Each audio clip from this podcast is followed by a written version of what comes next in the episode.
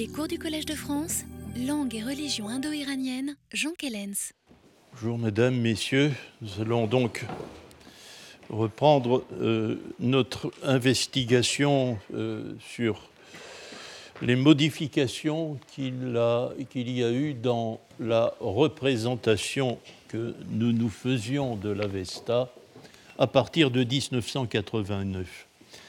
Euh, bien, lorsque, euh, en 1989, avec la collaboration de son élève Johanna Narten, Karl Hoffmann publie la mise au point définitive de sa recherche sur la transmission de l'Avesta, intitulée Der Sassani Dische Archetupus. il dresse un tableau qui, dans une certaine mesure, est fortement inspiré par celui de Bailey.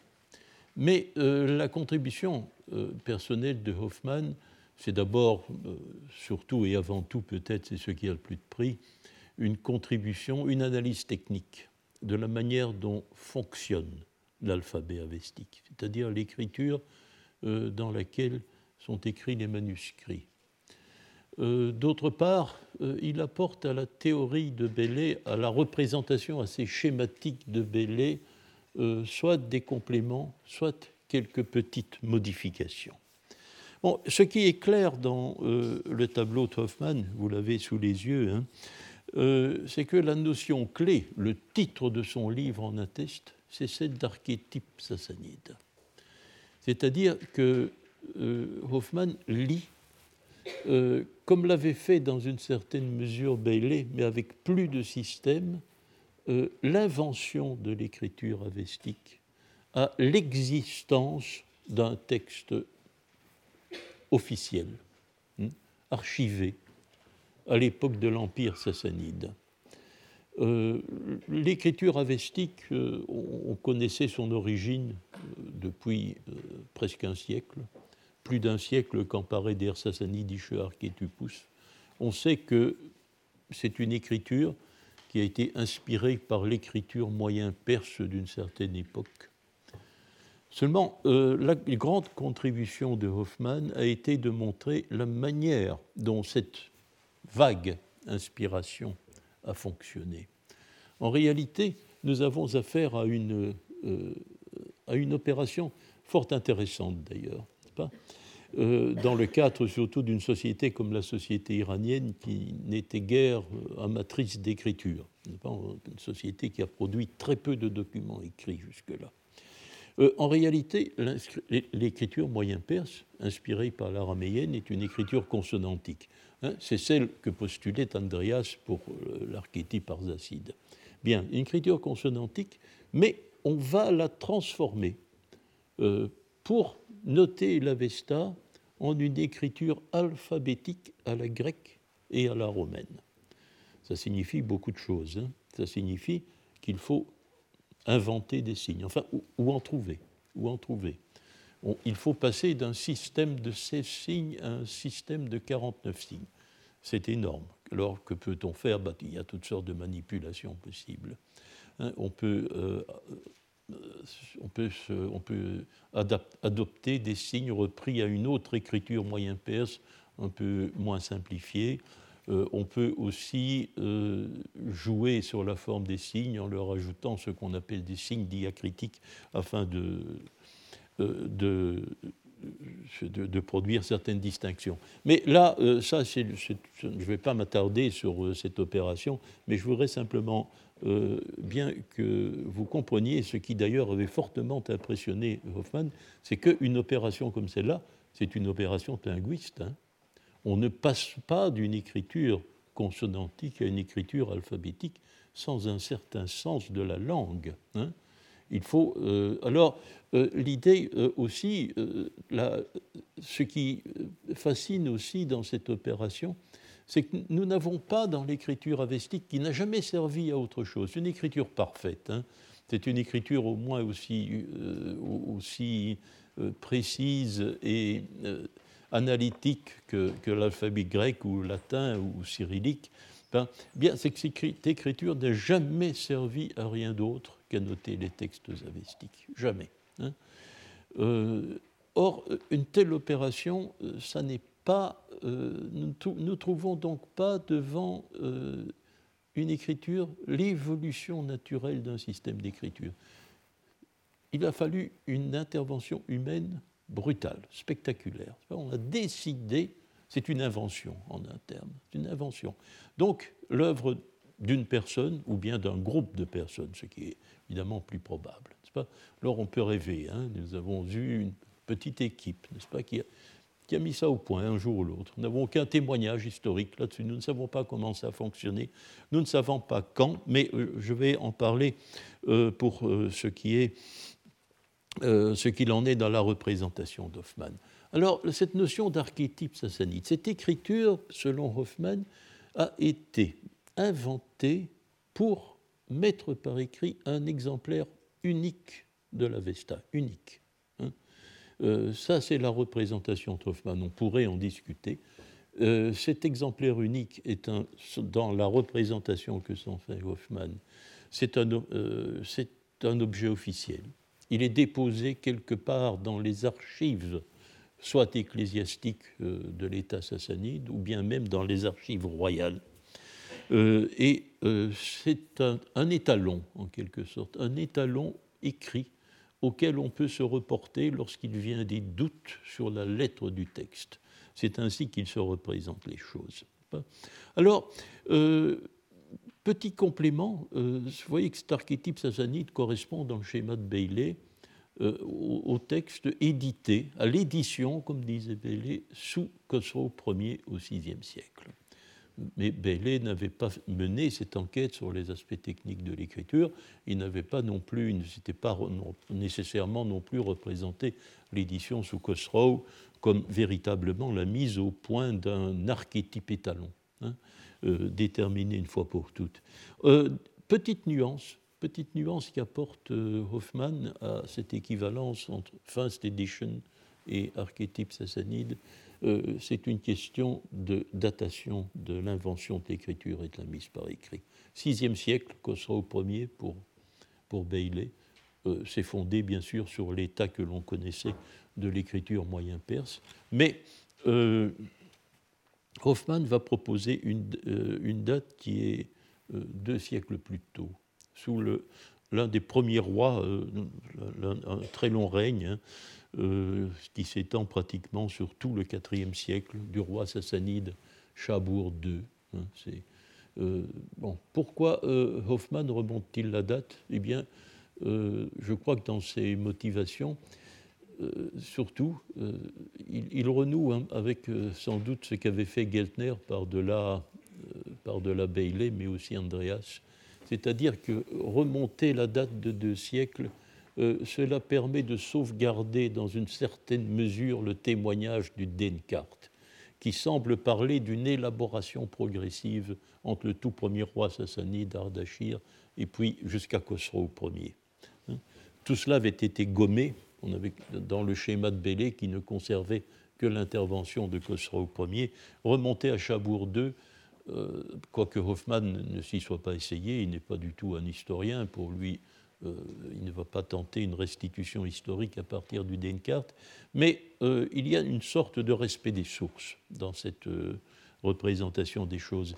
Alors, par ailleurs, il avait une raison technique qui rendait ce vieillissement possible euh, bon, quelle, était, puisque l'écriture avestique reflète euh, un certain degré d'évolution de l'écriture moyen perse, euh, il semblait que cet état de l'écriture moyen perse n'était pas acquis avant le VIe, avant le siècle, mais Hoffman se fonde sur une découverte plus récente, un sarcophage chrétien trouvé à Istanbul, c'était le sarcophage d'un Iranien mort à Istanbul, chrétien.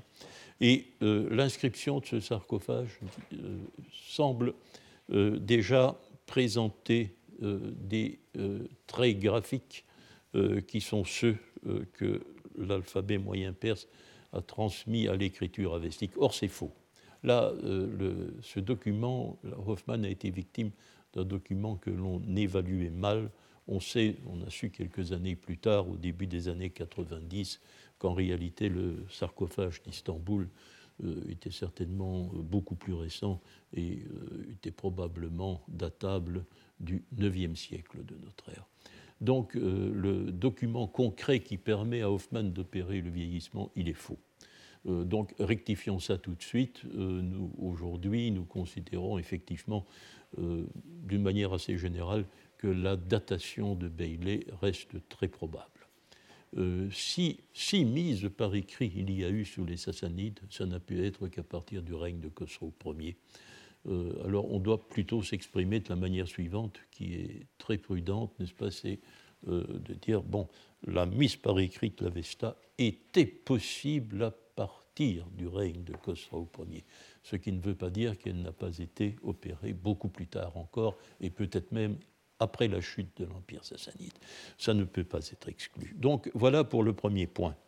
Euh, pour Hoffman, comme pour Bailey aussi,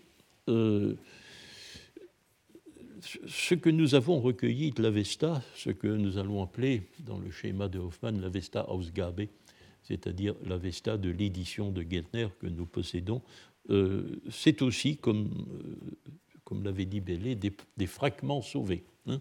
Euh, c'est le débris de euh, l'Avesta, c'est le débris de l'archétype sassanide, les restes. donc, mais euh, Hoffman va apporter ici dès les premiers moments de son enquête autour des années 70 une précision intéressante. C'est-à-dire que la philologie avestique va permettre à Hoffman de restituer un stade intermédiaire entre l'archétype sassanide et les manuscrits que nous possédons. Euh, c'est un détail qui peut paraître extrêmement intéressant nous allons voir comment nous allons pouvoir l'utiliser. En réalité, euh, Hoffman s'est rendu compte en 1969 puis en témoigner peut-être de façon personnelle, car lorsque j'ai rencontré pour la première fois Hoffman et Langen en 69, il venait de découvrir cela et euh, il était terrorisé. Il était terrorisé parce que, comme vous allez le comprendre, euh, on se rend compte, lorsque l'on fait cette découverte, que nous avons été à deux doigts de ne jamais posséder la Vesta. Hein. vous allez comprendre tout de suite. Euh, il y a dans le Yasna 12, dans le livre du Yasna 12, euh, une forme que Geltner édite de la manière suivante. Zionim, ça c'est un accusatif, le M d'accusatif. Or, il est assez clair pour tout, philologue indo-iraniste que le mot euh, védique correspondant est Djani, à l'accusatif Djanim. Oui, euh, ça signifie la destruction la destruction, mais alors la destruction absolue, hein, la désolation. Bon. Or, euh, souvenez-vous, la théorie du postulat linguistique que Hoffman aimait beaucoup, euh, si nous transposons ce mot védique en avestique, cela ne peut pas, euh, ne peut pas correspondre à djianim. La forme théorique est zienim. Zienim. Euh, bah, il y a deux phénomènes phonétiques euh, vocaliques, comme vous voyez pourquoi il a fallu tant de signes, hein. c'est-à-dire qu'on a multiplié les consonnes.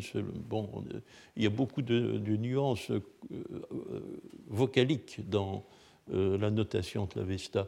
Ici, nous avons un A long nasalisé qui s'est nasalisé devant la nasale, hein, c'est l'influence de la nasale, alors qu'au contraire, nous savons que régulièrement, dans le postulat linguistique, dans la transposition à partir du védique, ce n'est pas la nasale qui va l'emporter dans ce cas-ci, mais ce qu'on appelle l'infection.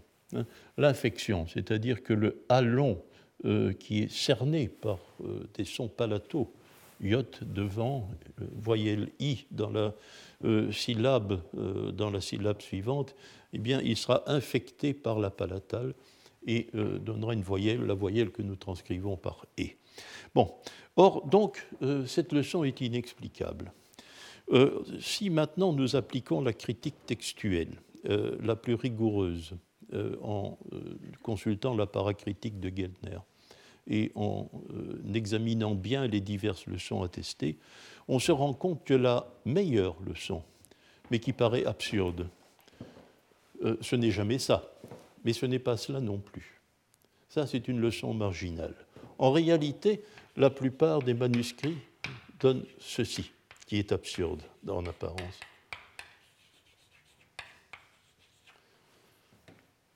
Zion Yenim. Vous pouvez tirer, euh, excusez-moi, il n'y a pas de, répétition de là.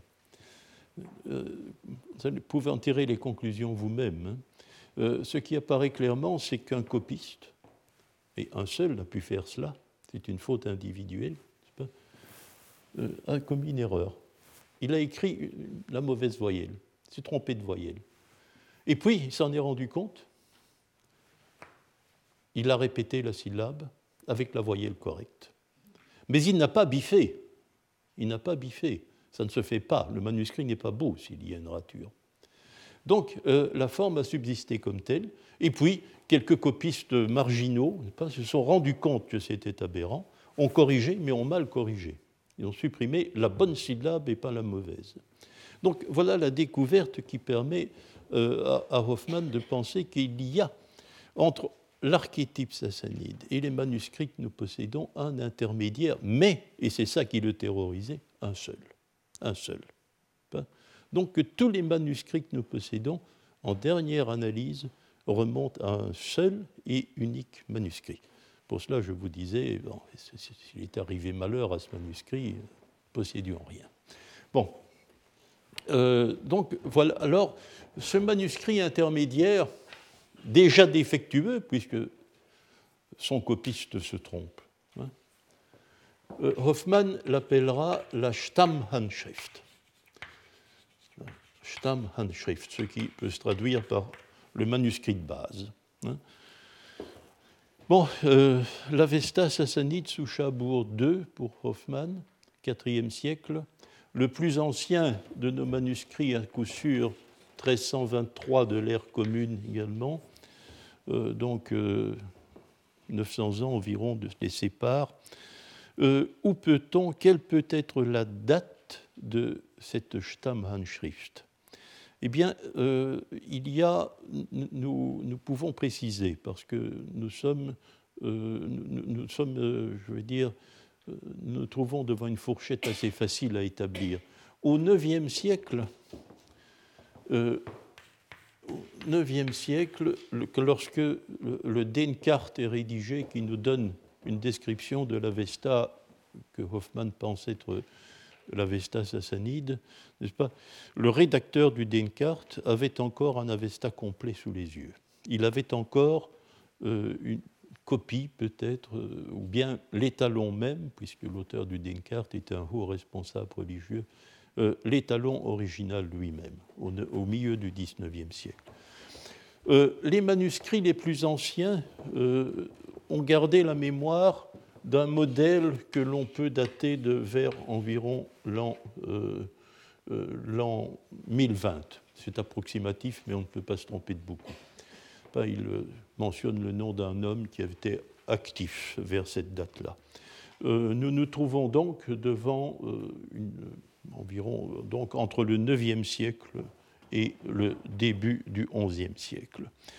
Donc cela donc euh, cette hypothèse des Stammhandschrift est un complément intéressant et fondé sur quelque chose d'imparable. Hein. fondé sur quelque chose d'imparable. La faute commune, n'est-ce pas? La faute commune. Tous les si tous les manuscrits reproduisent la même faute d'une manière ou d'une, c'est qu'ils ont un modèle commun.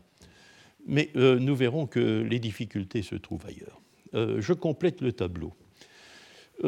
pour Bailey, avant la première édition, et il en était de même pour Hoffmann euh, pendant un certain temps, avant l'archétype, avant l'invention de l'écriture, et l'archétype euh, sassanide, tout échappait à l'histoire.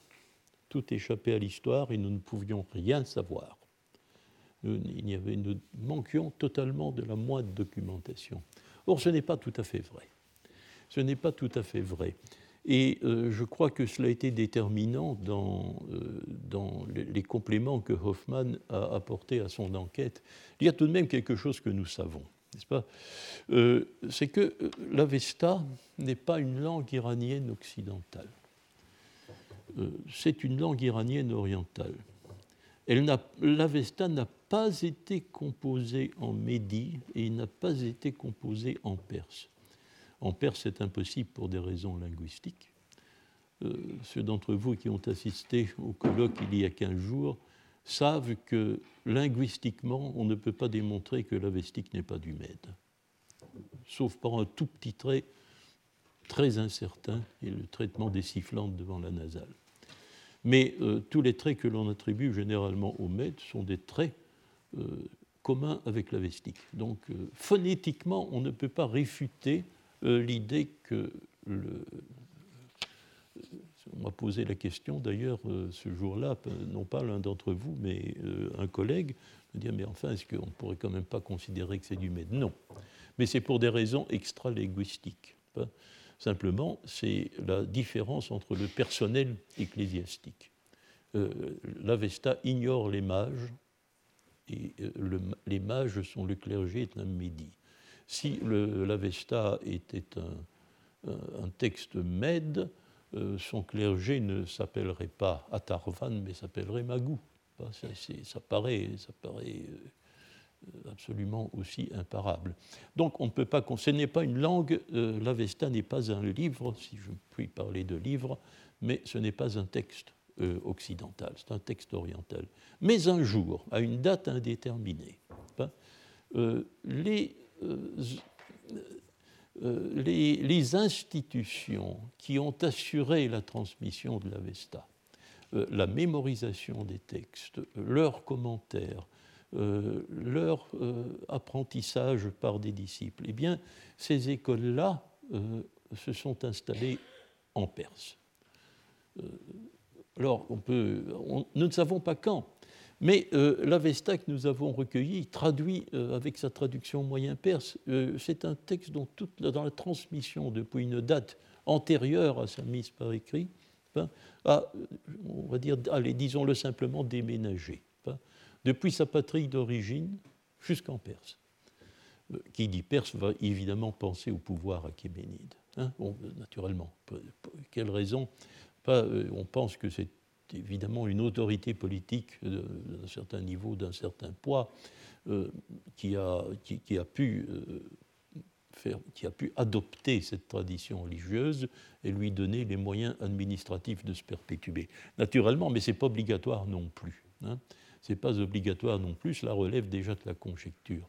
Mais euh, donc, il, y a quand même ce qu'il faut retenir, c'est que nous connaissons tout de même un fait de nature historique antérieure à la mise par écrit, c'est l'arrivée de l'Avesta en Perse, de la tradition avestique en Perse. Bon, alors Hoffman va essayer d'en rendre compte, il va essayer de combler le vide. Il ne le fera qu'après un certain temps.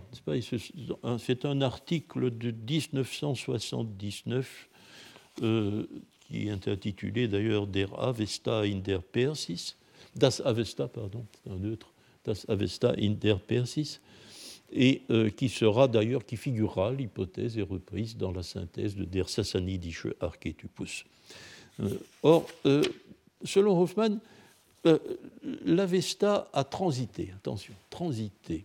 Il ne pense pas que l'Avesta est par origine un texte aracosien, mais il pense qu'à un moment donné, hein, la transmission des textes et le, soin exégétique a été assuré dans la province iranienne orientale euh, d'Arakosi.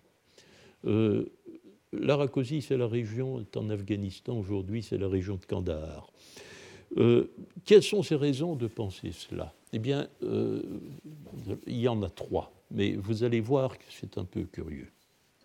D'abord, une raison linguistique. Hein. Le nom même de l'Arakosi, je crois qu'elle figure sur l'exemplier que vous possédez. Harakwaiti. Arakwaiti. Euh, c'est d'ailleurs ce, cette gutturale, hein, qui figure dedans, qui sera adoptée par les Grecs, euh, qui appelleront cette contrée Arakosia, hein, avec un hi, et dont nous avons, nous, fait Arakosi. Mais euh, donc, il y a un développement, une sorte de, consonantisation euh, phonétique de ce qui est originellement, ce serait en sanskrit, hein, à soi, interne, interne, hein, euh, à l'intérieur du mot. donc, cette, normalement, en véritable avestique, pas cette, euh, euh, séquence euh, phonétique notée de cette manière-là, mais dans le nom de l'Arakosi, nous la trouvons Arakwaiti, de cette forme-ci. Hein, Donc une raison pour Hoffman, nous avons là un trait, dialectal qui n'est ni avestique original, ni moyen, ni perse évidemment, mais euh, un trait dialectal aracosien. Hein. La première raison, elle est donc linguistique. La deuxième raison, c'est cette histoire, euh, que, cette histoire événementielle euh, dont vous pouvez prendre connaissance en lisant l'inscription de Darius à Beistoun. C'est que lorsque un second usurpateur s'empare du trône de Perse, un certain Variasdata, il fait quelque chose de très curieux et que Darius n'explique pas, mais qu'il rapporte. Euh, il partage son armée en deux. L'une qu'il dirige contre Darius, qui ne dit d'ailleurs pas où il est d'ailleurs, hein. on ne sait pas très bien où il est Darius, mais enfin, ça c'est une autre question. À mon avis, les historiens, j'ai déjà dit à mon collègue Briand, les historiens de l'Empire achéménide n'ont pas assez insisté là-dessus.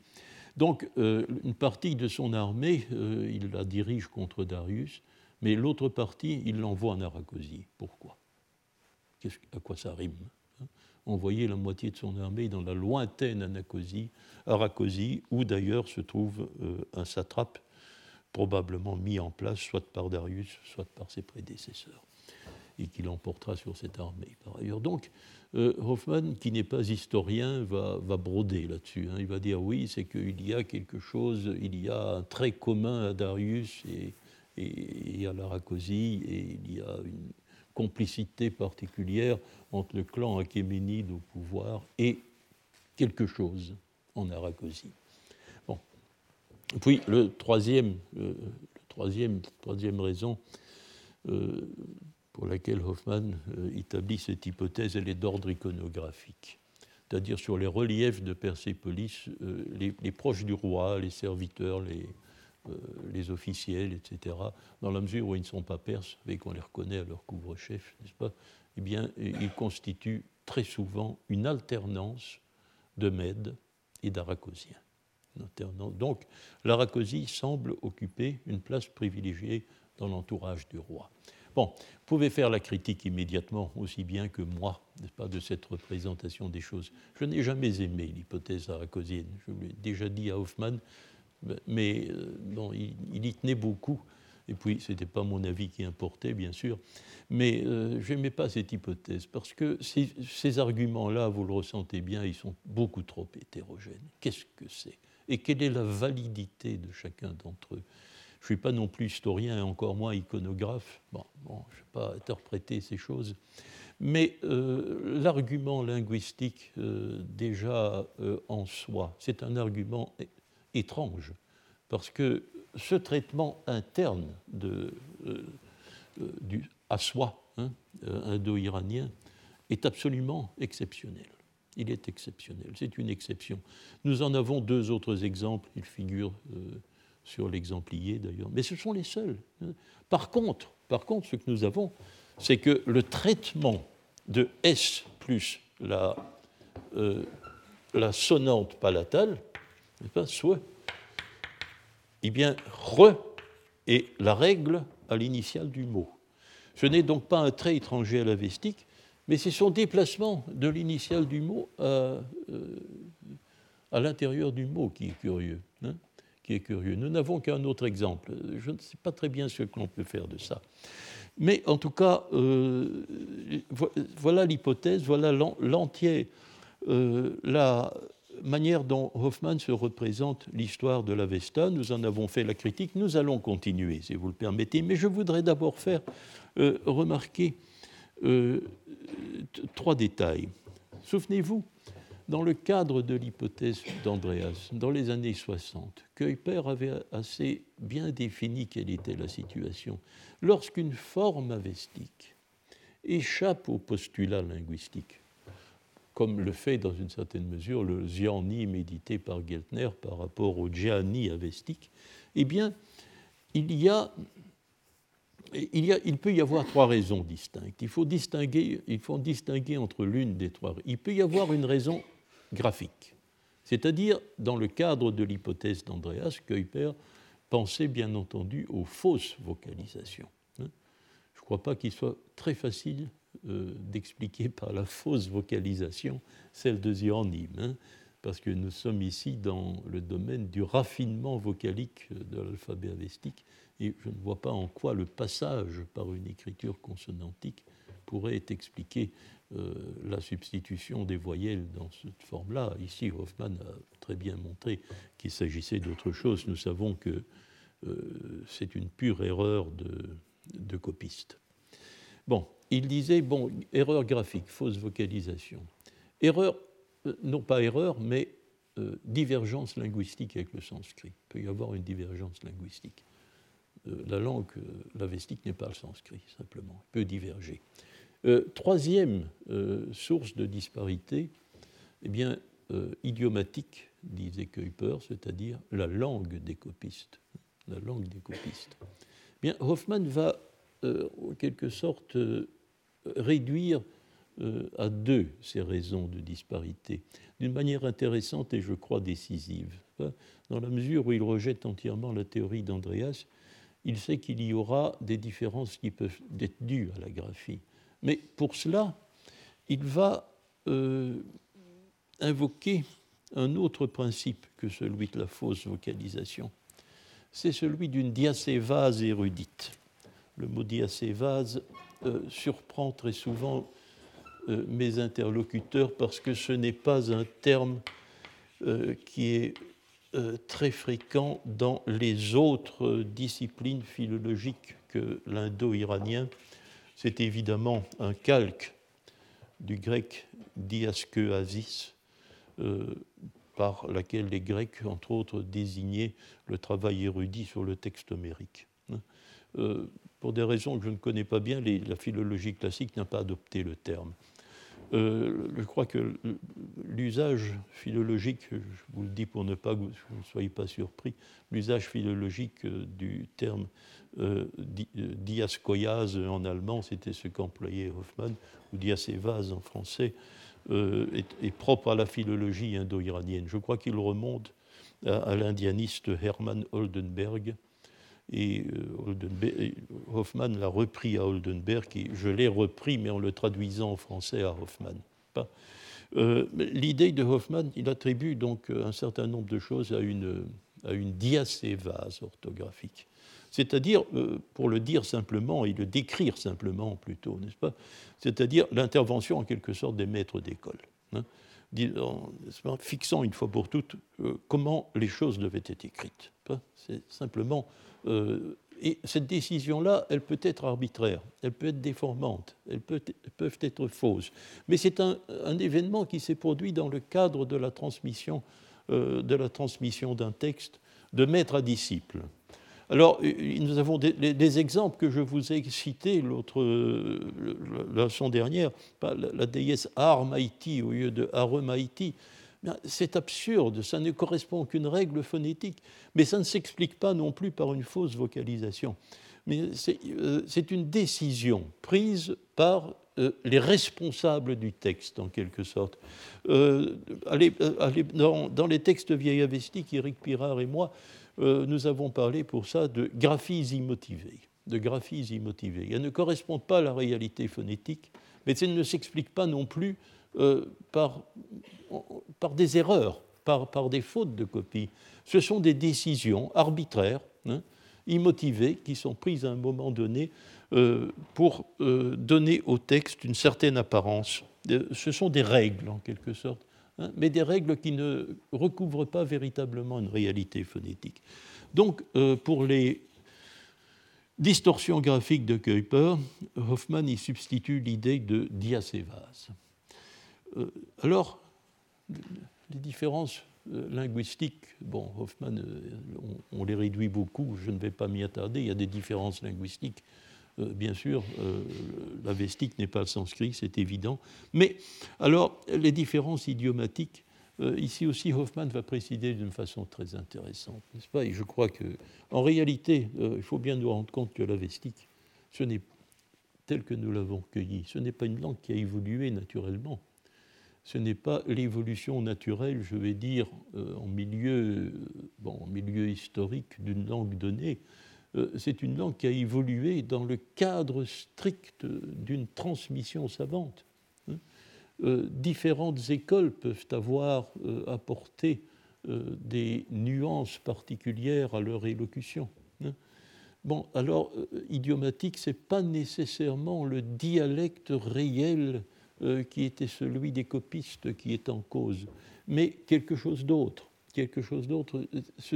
Euh, ça correspond, euh, comme Hoffman l'expliqua, l'avesta de l'archétype sassanite, auquel il croit fortement. Dit, ce qu'il transcrit à partir de la transmission orale, même cette écriture inventée pour mettre par écrit les talons textuels. bon, ce, que l'on va mettre par écrit, c'est ce que la transmission orale euh, livre jusque-là. C'est-à-dire que le texte traduit tout simplement l'élocution liturgique de l'époque de la mise par écrit. Il transcrit cela. La manière dont l'on récitait le texte lors des performances rituelles hein, euh, à l'époque de la mise par écrit. Et euh, c'est donc un texte qui ne transmet plus parfaitement les caractéristiques de la langue originale. Mais à travers l'histoire de la transmission orale, hein, euh, les, colorations euh, dialectales les plus diverses sont, possibles. Hein. D'ailleurs, euh, avec l'hypothèse aracosienne, Hoffman va faire l'hypothèse hein, d'une de ces colorations, la coloration aracosienne. Bon. Alors voilà l'hypothèse de ce que Hoffman euh, nous propose de substituer euh, d'abord à la théorie d'Andreas et euh, tels sont les compléments ou les précisions qu'il apporte à l'hypothèse de Bailey. C'est avec cela que nous nous trouvons en 1989. Hein, et comme je vous le disais la fois dernière, nous sommes très satisfaits. Hein. je vous ai dit, ça m'a rendu par deux fois ici, dans 89, lors de ma première leçon, et puis cinq ans plus tard, lors de ma leçon inaugurale, ça donnait un, ton triomphaliste particulier à ce que je disais là-dessus. ce ton triomphaliste aurait été celui de n'importe qui d'autre.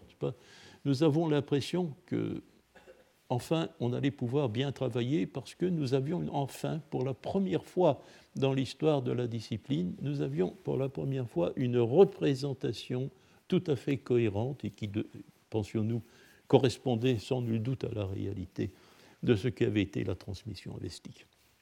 Nous ne l'avions pas eu jusque-là. Hein.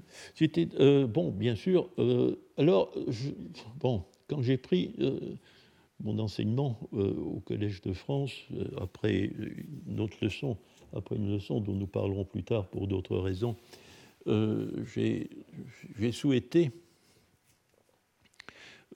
j'ai souhaité commencer par le début, c'est-à-dire euh, exposer euh, la théorie de Hoffman avant de prendre, avant d'en venir à d'autres types de problèmes, comme si c'était la base, de, bien sûr, la base essentielle de toute recherche à cette époque.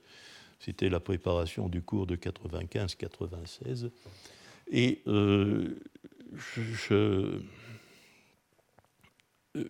j'ai intitulé aussi ce cours d'une manière un peu provocatrice euh, les Masdéens ont-ils un livre sacré? Parce que tout en exposant l'hypothèse d'Hoffmann, euh, je comptais euh, faire la critique tout de même de la notion de livre sacré, ce qui, ce qui avait pour base finalement, n'est-ce pas, quelque chose dont je viens de vous parler, c'était mon scepticisme envers l'hypothèse aracosienne. J'aurais voulu dire que ce qui me dérangeait dans l'hypothèse aracosienne, indépendamment de la faiblesse des arguments qu'il a fondés, euh, c'était aussi qu'on avait l'impression, comme cela, qu'il y avait toujours eu, euh, comme dans la vieille représentation de Geltner, 100 ans plus tôt, euh, un livre. Hein. un livre qui s'appelait l'Avesta et que nous ne pouvions pas chercher à savoir comment cet Avesta finalement s'était assemblé progressivement. Mais la notion d'Avesta, euh, à l'époque de Darius, à l'époque des Achéménides, ça me, paraissait, euh, ça me paraissait quelque chose de très bizarre et dont il fallait faire la critique.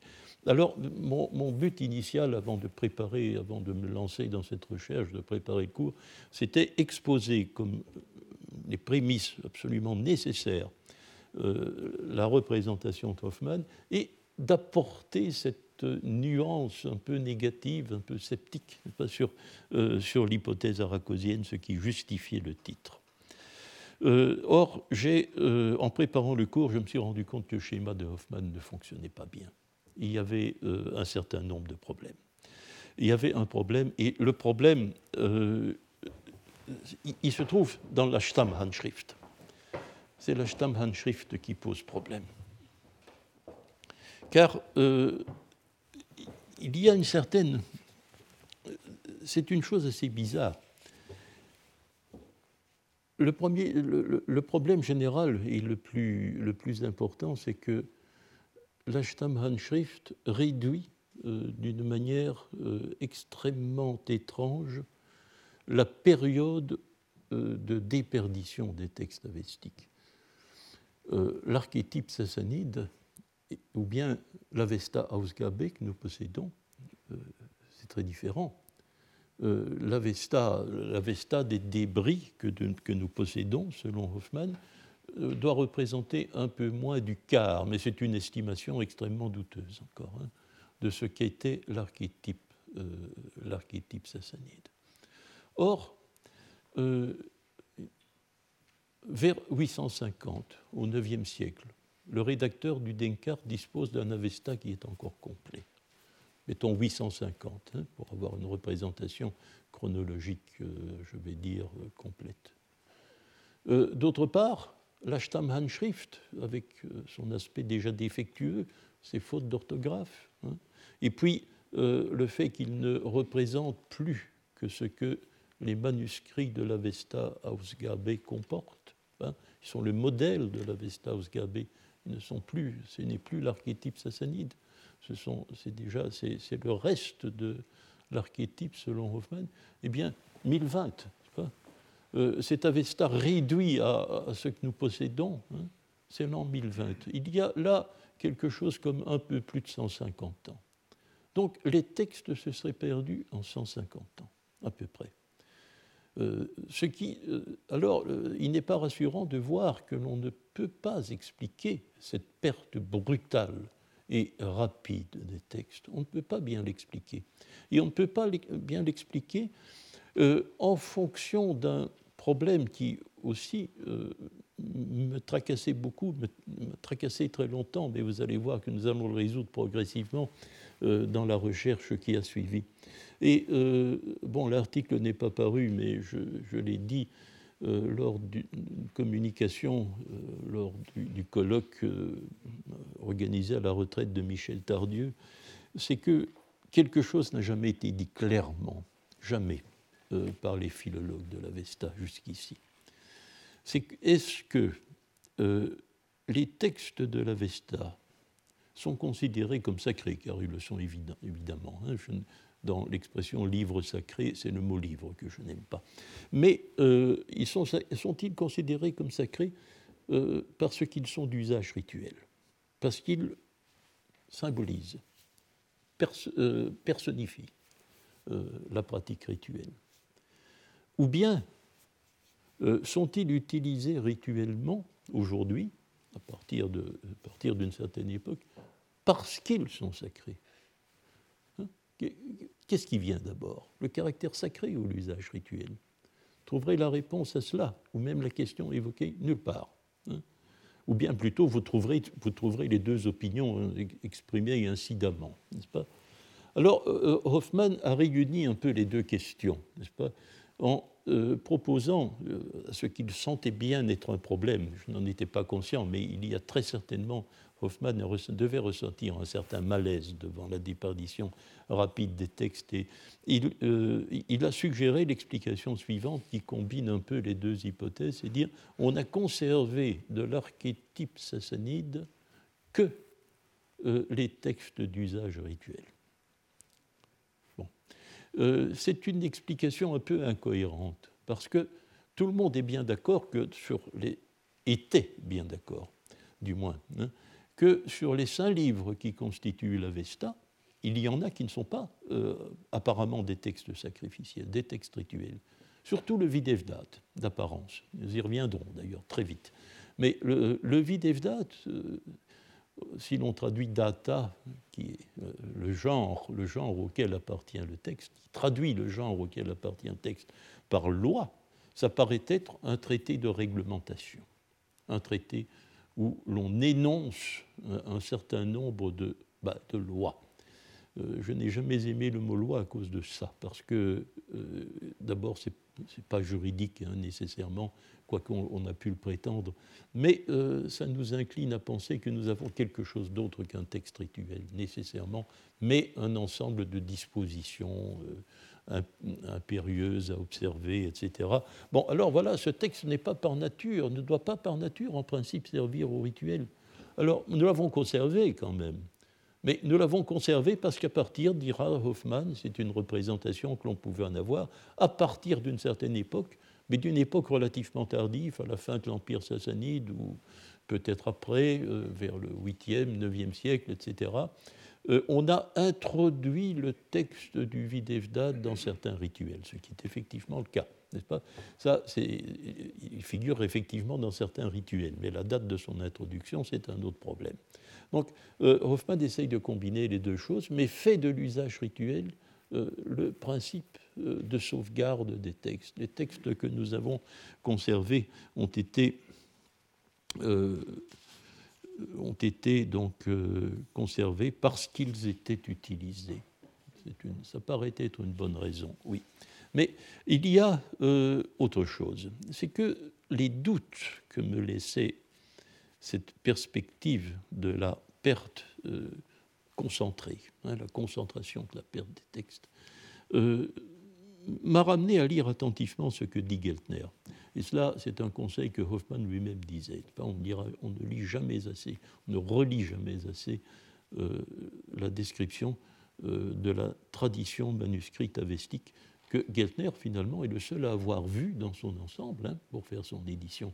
Personne n'avait plus jamais réuni tout ce matériel. Hein. Euh, il, ne l'avait eu sous les yeux. Geltner est le seul, n'est-ce pas? Il a laissé une, description extrêmement précise dans euh, les prolégoménas de son édition critique. Eh bien, euh, lorsqu'on lit les prolégoménas de Geltner, on se rend compte que l'Avesta, ce n'est pas un livre. Hein. C'est l'impression que donne son édition, parce qu'il édite les textes livre par livre. Rappelez-vous, vous aviez l'exemplier de ces cinq livres, mais en réalité, nous avons affaire à deux ensembles. Deux ensembles. Ces livres s'organisent, ce que les books, les livres comme les appelait Geltner, eh bien, ils s'organisent en deux ensembles particuliers.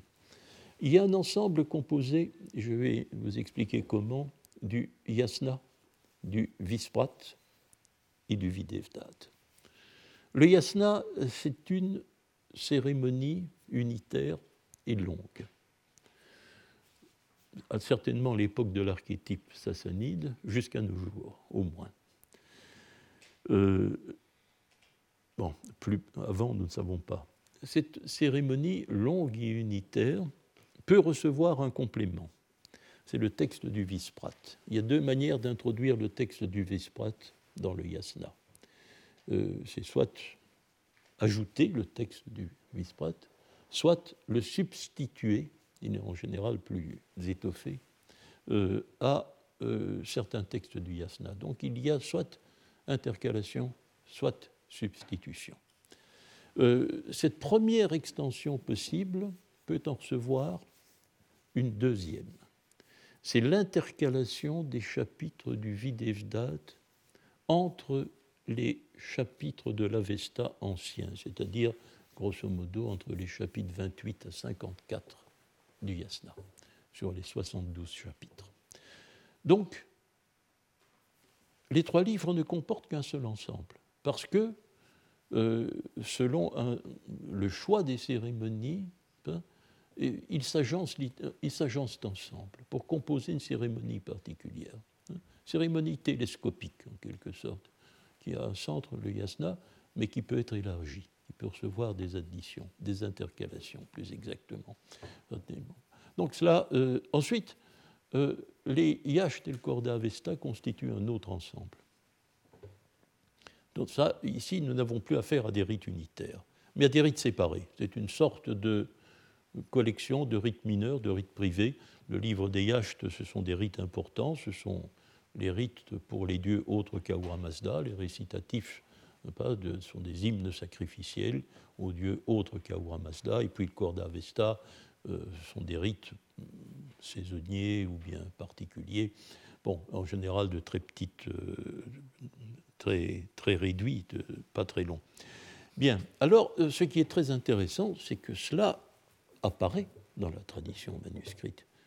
Nous n'avons pas, sauf peut-être à la fin du XIXe siècle, quand tel euh, philologue occidental demandait à un prêtre masdéen de Bombay de lui envoyer lui faire un manuscrit tel ou tel texte. Là, oui, nous avons des exemples comme ça au XIXe, mais dans, euh, dans la masse des manuscrits euh, que nous avons recueillis, ces deux ensembles sont étanches. Ils sont étanches. Il n'y a pas de manuscrit qui nous livre, par exemple, le yasna avec des yachts. Non. Ce sera les, c'est, ce que j'appellerai désormais la liturgie longue Yasna Visprad Videvdat, hein, euh, cela, cela, fait l'objet des préoccupations de, certains copistes, et c'est cela qui est envisagé. Par contre, aucun texte qui donne, aucun, manuscrit livrant le texte des Yachts ne donne des morceaux éventuellement du Yasna ou du Videvdat. Du point de vue de la tradition manuscrite, les deux ensembles rituels sont étanches. Alors, euh, voici une autre conception de l'Avesta euh, qui, euh, qui se présente. Alors, dans ce cas-ci, on peut se poser une autre question, c'est celle que je me pose. Est-ce que réellement la notion qu'il faut mettre en cause, ce n'est pas celle d'archétype sassanide Et si les deux rituels, les deux ensembles rituels que nous avons recueillis étaient indépendants de l'archétype sassanide, si c'était euh, des textes rituels constitués en marche de l'archétype sassanide et qui se sont transmis comme tels. Alors nous avons une situation tout à fait différente. L'archétype sassanide, on peut même avoir des doutes sur son existence, sur ce qu'il a réellement été. Nous ne sommes pas obligés d'accepter euh, la description du Descartes. Il a disparu entièrement. C'est un livre qui a sombré. Et peut-être pas à la date des Stammhandschriften, mais peut-être même beaucoup plus tard. C'est ce que, euh, d'ailleurs, on a déjà, euh, Marie Boyce l'avait pensé, sans voir, sans se référer à la, à la théorie des, des Stammhandschriften, avait pensé que c'était en réalité les, invasions mongoles ou seljoukides au XIe, XIIe siècle qui devaient être responsables de la disparition de l'archétype sassanide. Donc un texte qui a entièrement disparu, qui est pour nous lettre morte. Et ce que nous avons, ce sont euh, des deux liturgies distinctes qui se sont constituées en marche de l'archétype sassanide et euh, qui sont parvenues intactes. Intactes. Ce ne sont plus des débris, ce sont deux liturgies cohérentes euh, dont, que, nous, que nous recueillons. Hein. Donc, euh, d'un côté, un scepticisme extrême euh, sur, je vais dire, l'archétype sassanide, que de toute manière, nous n'avons aucune, aucune voie ne nous permet de le connaître. Et d'autre part, euh, cela rend une certaine dignité aux textes avestiques que nous possédons, qui ne sont plus des ruines hasardeuses, les débris hasardeux d'un naufrage, mais qui sont des textes cohérents, complets et cohérents. Alors, lorsque je, la, première, conséquence de cette observation, c'est que je n'ai pas fait une seule année de cours sur le sujet, j'ai dû en faire deux parce que ça changeait trop de choses. Ça, c'est le détail. Mais euh, si vous me permettez un instant de dire quelque chose de personnel, euh, j'étais un peu, j'étais très mal à l'aise avec cela. D'abord, euh, je découvre cela l'année même de la mort de Karl Hoffmann. À qui je voue une admiration, et là-on dit presque une vénération grande. Et alors, cela me met dans un état personnel de malaise qui a fait que j'ai consulté trois personnes avant de rédiger l'article. Je me suis adressé à Johan Arten, qui je considérais comme dépositaire de la pensée de Hoffman. J'ai consulté Mary Boyce, qui est euh, complètement antithétique avec ma propre personne et mes propres conceptions scientifiques. Mais j'avais au moins le, l'avis des contraires. Et puis, euh, Judith Josephson, dont je respecte beaucoup la compétence pour les données moyennes iraniennes que je ne contrôle pas moi-même très bien. Donc, je m'offrais ainsi une, certaine, certaine sauvegarde, donner un peu quelques moyens de me rassurer, en tout cas. Euh, seul Mary Boyce a réagi avec beaucoup, de, avec beaucoup d'enthousiasme. Que Josephson plutôt n'a pas voulu prendre position.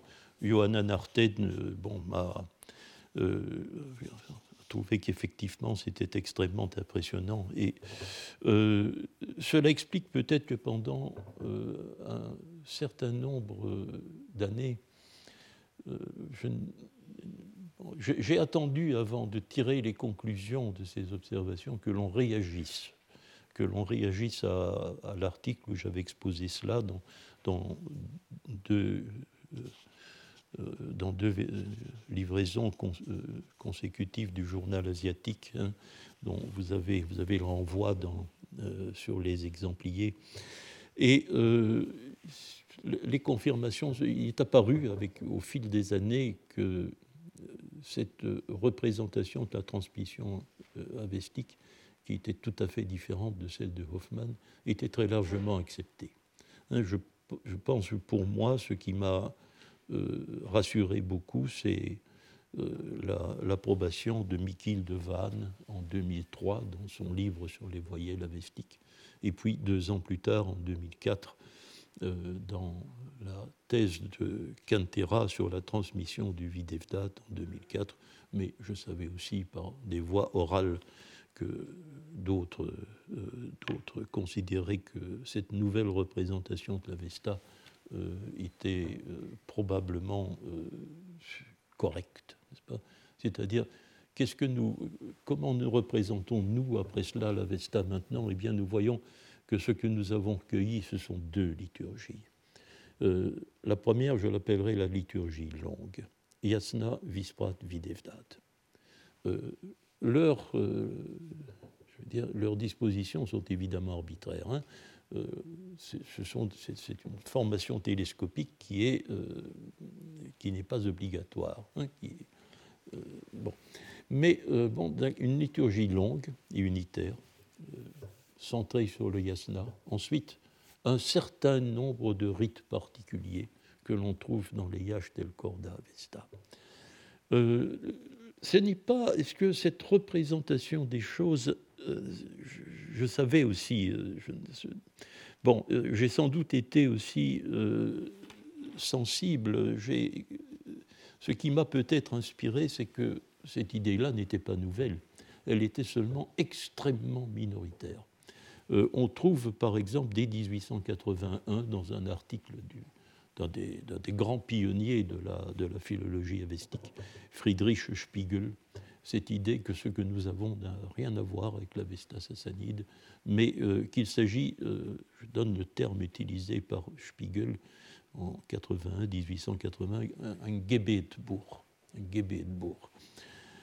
un livre de prière. Euh, quelque chose de semblable, mais de très vague. Je l'ai relu avant ce cours euh, quelques fois, et je ne sais pas très bien comment euh, je dois finalement. Je ne voudrais pas faire le résumé de cette pensée parce que il y a des éléments qui m'échappent un peu dans la manière dont il présente les choses. Nuberg, en 1938, avait aussi postulé l'indépendance des textes avestiques que nous possédons par rapport aux livres sassanides, 1938. Et puis, Euh, dans un article qui n'est paru qu'en 2000, mais dont il m'avait envoyé euh, le manuscrit, Antonio Panaino, que vous, euh, que vous, connaissez bien, avait, mais très hâtivement, défini notre Avesta, l'Avesta Ausgabe, comme un missel. Ce que je n'aimais pas, parce que je suis toujours, je suis toujours extrêmement méfiant envers les expressions analogiques. Je n'aime pas non plus Goethe-Bourg parce que ce n'est pas la réalité. Euh, ce n'est pas, je pense que ces appellations sont non seulement analogiques, donc dangereuses, trompeuses, mais elles sont imprécises. Ce que nous avons, c'est un rite. Un missel, ce n'est pas un rite, ce n'est pas une liturgie complète. Un, un de bourg, un livre de prière, non plus. ce que nous avons à faire, ce sont deux récitatifs liturgiques complets et obligatoires et articulés ce n'est pas la même chose. Ce ne sont pas des livres où on va choisir la prière que l'on va réciter aujourd'hui. Ce n'est pas ça. Hein. Ce sont le récitatif de cérémonie. Ça, c'est très clair. Alors, il y avait autre chose. Hein. C'est que, c'est, euh, semble-t-il, ces rituels sont anciens. Ça, nous allons y finir la semaine prochaine. Ce sera notre souci. C'est, euh, que, c'est, d'essayer d'établir l'ancienneté. Mais, euh, bon, nous terminerons là-dessus maintenant. Et ces livres, si un jour on a collecté l'Avesta sassanide, sous Chabour II, peu importe, ou sous, ou sous Khosrow Ier, ces rituels sont beaucoup plus anciens. Ils remontent à une époque bien antérieure à l'époque sassanide, qu'ils sont. Peut-être aux Achéménides, peut-être avant. Hein. Donc là est aussi la, grande différence. Ce, pas, euh, ce ne sont pas des constitutions constitués en marche de l'Avesta sassanide, mais ce sont des, euh, des conglomérats textuels de loin antérieurs à l'Avesta sassanide, même si leur texte constitutif se trouve aussi peut-être dans l'Avesta sassanide, s'il a existé. Mais c'est un phénomène ancien et nous reprendrons cela, si vous voulez bien, la semaine prochaine. Merci beaucoup. Retrouvez tous les contenus du Collège de France sur www.colège-2-france.fr.